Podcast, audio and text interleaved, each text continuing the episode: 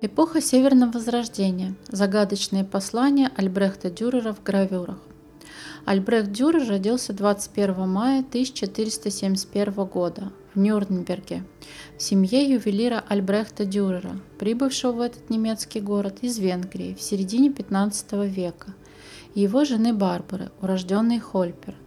У Дюреров было 18 детей, Некоторые, как писал сам Дюрер-младший, умерли в юности, другие, когда выросли. В 1524 году из детей Дюреров были живы только трое – Альбрехт, Ханс и Эндрис.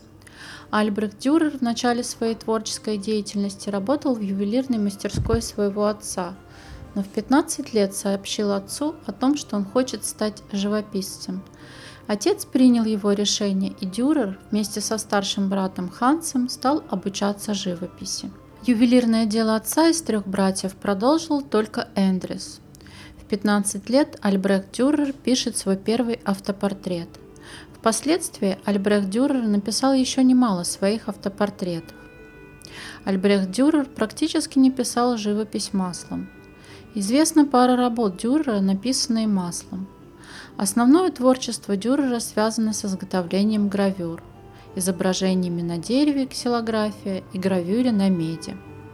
Соответственно, все рисунки и гравюры были черно-белые. По технике изготовления гравюр тех времен рисунок делал художник, а вырезал рисунок на дереве или меди уже резчик. Гравюры в среде художников итальянского возрождения считались ремесленничеством. В основном художники эпохи итальянского возрождения, такие как Леонардо да Винчи, Рафаэль Санти, Сандро Боттичелли, работали по заказу церкви или частных заказчиков, писали свои работы маслом, очень редко прибегая к гравюре. Даже если они и делали рисунки для гравюр, изготавливал их резчик. Альбрехт Дюрер пошел совсем иным путем. Он рисовал рисунки для своих гравюр и сам вырезал их на дереве и меди. По технике изготовления гравюр Альбрехт Дюрер достиг непревзойденных результатов, которые не может повторить ни один мастер до настоящего времени. Альбрехт Дюрер стал по сути независимым ни от кого художником, так как он полностью освоил весь цикл изготовления гравюр и их печати. Печатал гравюры Альбрехт Дюрер на своем домашнем станке и продавал свои гравюры всем желающим на городском рынке. Гравюры Альбрехта Дюрера пользовались огромной популярностью у его современников, а в дальнейшем стали известны далеко за пределами Германии. Фактически гравюры Дюрера стали его валютой, которой он мог расплачиваться в дальних поездках, а также его рекламой и личной визитной карточкой – для защиты своих работ Дюрер придумал свою подпись, которую ставил на каждой работе. Но несмотря на это, работы Дюрера копировали и подделывали его современники. Даже известно о факте суда в Венеции Альбрехта Дюрера и итальянского художника, который копировал работы Дюрера и ставил двойную подпись Альбрехта Дюрера и свою. В результате суд Альбрехтом Дюрером был проигран, так как суд счел допустимым изготовление копии работы Дюрера другим автором при наличии подписи автора, который как бы изначально признавал тот факт, что он скопировал работу Дюрера, ставя подпись Альбрехта Дюрера и свою. Сегодня я хотела бы познакомить вас с ключевыми, на мой взгляд, работами Дюрера. Резцовые гравюры на меди. Всадник или «Рыцарь смерти, дьявол» более позднее название, святой Ироним в келье и самой загадочной работой «Меланхолия», разгадать которую никто не смог до настоящего времени. Эти работы многие искусствоведы трактуют как триптих, который говорит о разных вариантах развития человеческого пути. Так первая работа «Всадник» трактуется многими как путь воина на пути к истинной христианской вере – Изображенный образ смерти держит в руках песочные часы, как бы указывая воину на приближение его смерти. Следующий за воином дьявол как символ искушения, ждущий, что всадник собьется со своего истинного пути. И образ воина, бесстрашно идущего вперед, несмотря на таких страшных спутников рядом. Лицо и поза воина выражают решительность и философскую грусть. Возможно о том, что у воина нет выбора другого пути, и он неминуемо приближается к своей смерти. В левом нижнем углу мы видим табличку с датой работы 1513 год и подписью Альбрехта Дюрера. Вторая гравюра «Святой Раним в келье» изображает путь ученого. На данной гравюре Дюрер изображает святого Иеронима, который перевел Библию с древнегреческого языка на латынь. На этой гравюре мы видим комнату ученого. Есть версия, что это образ взят с рабочего кабинета самого Альбрехта Дюрера. В кабинете только самое необходимое для занятия наукой. Из окна льется теплый мягкий свет. Такой же мягкий свет мы видим над головой святого Иеронима. Мы видим на гравюре льва, которому святой Иероним вылечил рану, и он так и остался жить рядом с Иеронимом.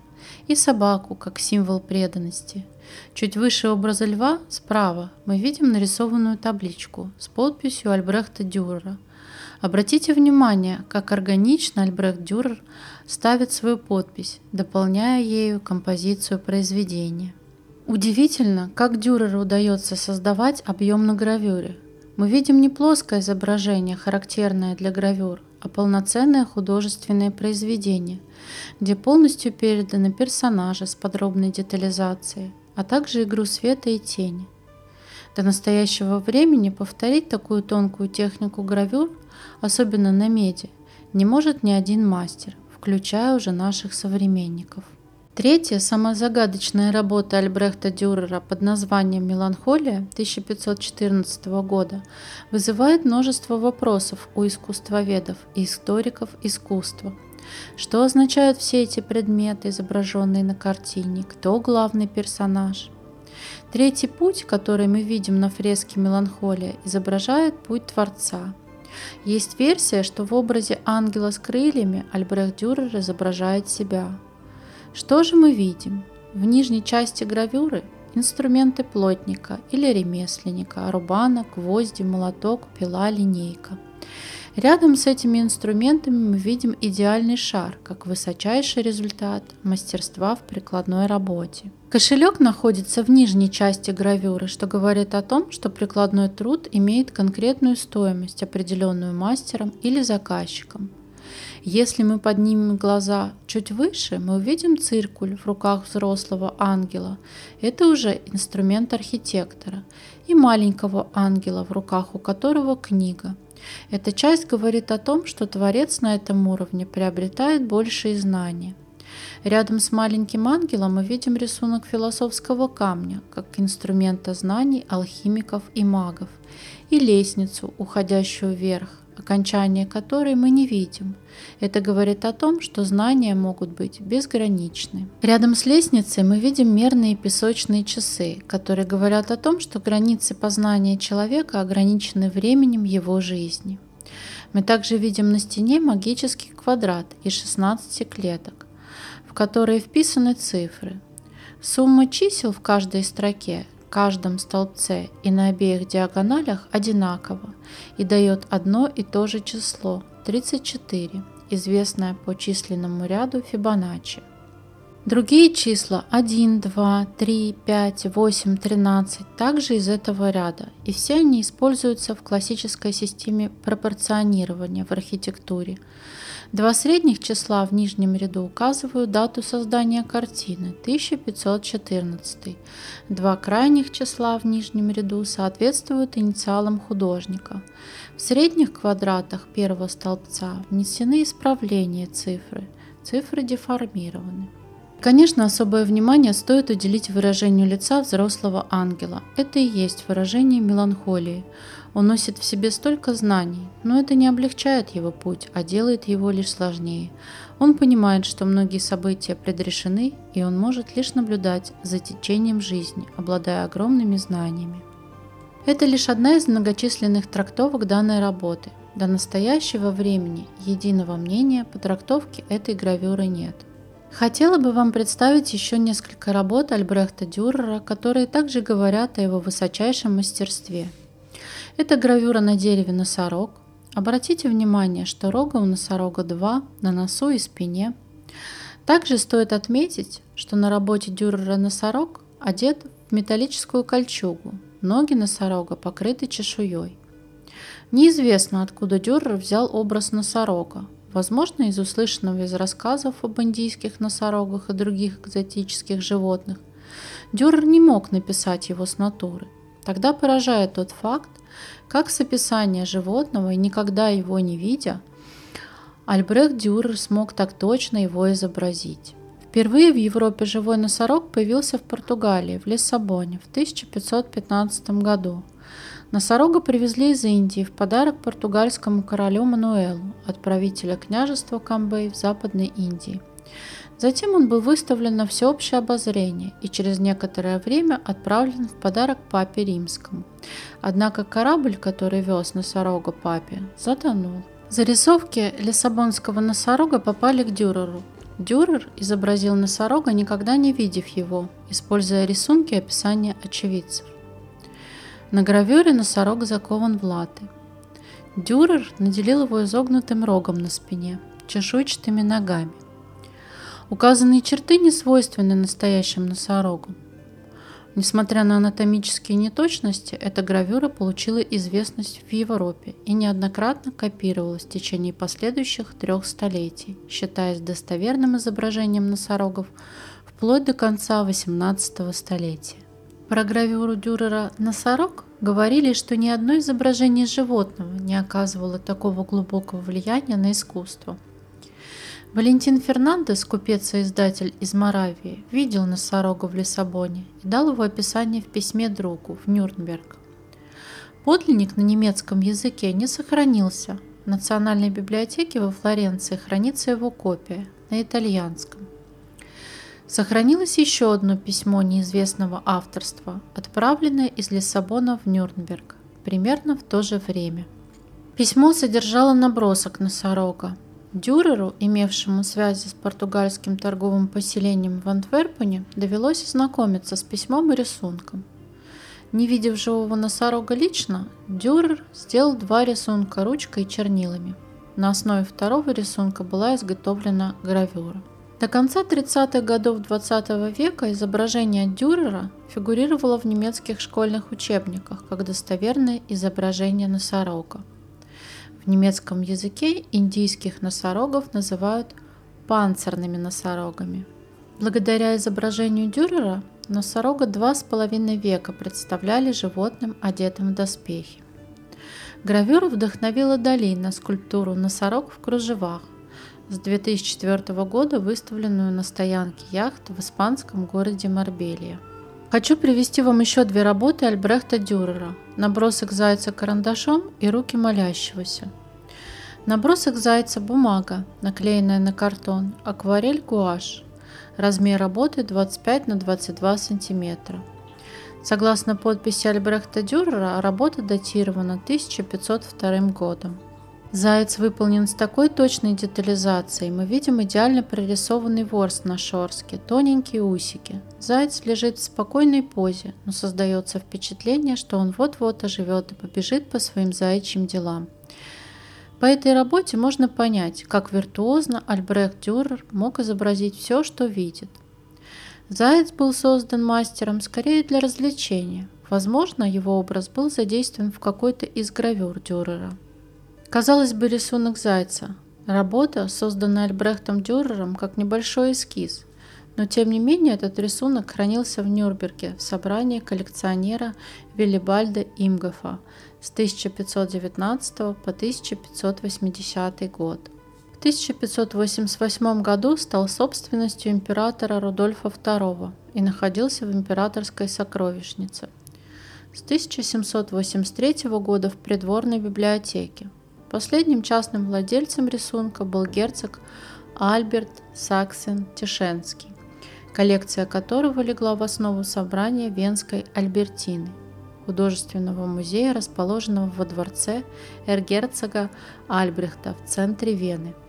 Уже в XVI веке появилось большое число повторений рисунков Дюрера. В настоящее время известно 13 вариантов зайца, в том числе три свободные вариации, представляющие модель в другом ракурсе. Художник-маньерист Ганс Гофман копировал произведения Дюрера, в том числе и зайца, изображая его в лесу, саду. В 2003 году Известный немецкий художник-концептуалист Отмар Херль по случаю 500-летия Альбрехта Дюрера создал инсталляцию из 7 тысяч трехмерных пластиковых зайцев. Инсталляция заняла 2500 квадратных метров. В 2014 и 2015 годах Хёрль провел в Германии и Австрии две посвященные Зайца Дюрера концептуальные выставки, которые назывались «Заяц Дюрера» для Альбертины и «Посвящение Дюреру». Инсталляции и выставки Хёрля получили мировое признание. «Руки молящегося» – один из знаменитых рисунков немецкого художника Альбрехта Дюрера. В настоящее время хранится галереи Альбертины, Вена, ориентировочно написаны в 1508 году. Размер 29 на 20 сантиметров. Рисунок, на котором изображены две сложенные в молитве руки, выполнен кистью, серым тоном и белилами на синей грунтованной бумаге. Является студией к центральной части алтаря Геллера – Дюрер рисовал собственные руки и для изображения правой руки использовал отражение в зеркале левой. Изначально на этом же листе бумаги находился эскиз головы апостола. Рисунки были разделены позднее. Франкфуртский торговец сукном Якоб Геллер заказал Дюреру картины для алтаря, получившего впоследствии его имя. Молящийся апостол находился у правого края центральной части алтаря – 1614 году герцог Максимилиан Баварский приобрел центральную часть алтаря для своей коллекции произведений искусства. В 1617 году с работы Дюрера нюрнбергским художником Иобстом Харихом была выполнена копия для оставшегося во Франкфурте алтаря. Благодаря этому обстоятельству в настоящее время можно представить себе, как выглядел оригинал Дюрера, погибший в 1729 году при пожаре Мюнхенской резиденции. Руки молящегося – подготовительная студия к алтарю Геллера. Однако этот рисунок более известен, чем само произведение. Руки молящегося – самое репродуцируемое произведение Дюрера.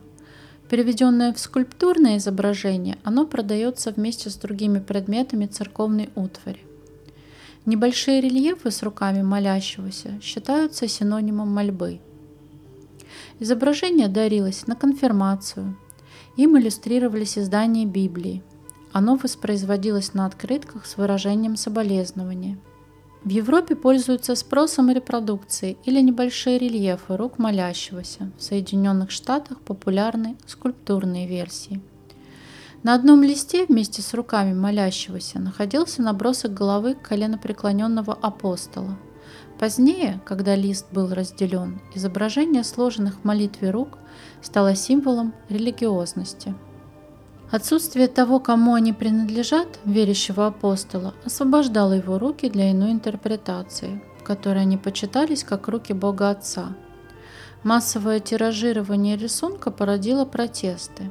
Так график Вернер Юнглинг создал в 1970 году сериографию под названием «Конфирмации», представив руки молящего, скрепленные друг с другом шпилькой шариковыми гайками. Если еще раз взглянуть на эти две небольшие работы Альбрехта Дюрера, то невольно приходишь к выводу, что мастерство и величие художника заключается не только в умении писать шедевры огромных размеров, но и в искусно выполненных деталях, казалось бы, на незначительных, на наш взгляд, мелочах. Для истинного Творца искусство живописи должно быть в каждом элементе, каждой детали. Будь то складка на одежде, пейзаж с детальной прорисовкой листвы, цветов и деревьев, рисунком зайца или кистей рук, которые остаются в истории как образцы непревзойденного мастерства, которые копируют художники разных эпох, обладая арсеналом более технично подготовленных средств, таких как современные краски в тюбиках для работы на пленэре переносные палитры, фотография. В этом было отличие нидерландских и немецких школ живописи от итальянских. Высочайшая детализация и техника исполнения. Изображение библейских персонажей и живых людей, одетых по современной моде того времени. Возможно, именно в этом кроется секрет такого огромного интереса, возникшего с середины XIX века до настоящего времени художникам эпохи Северного Возрождения. Спасибо за внимание. До новых встреч!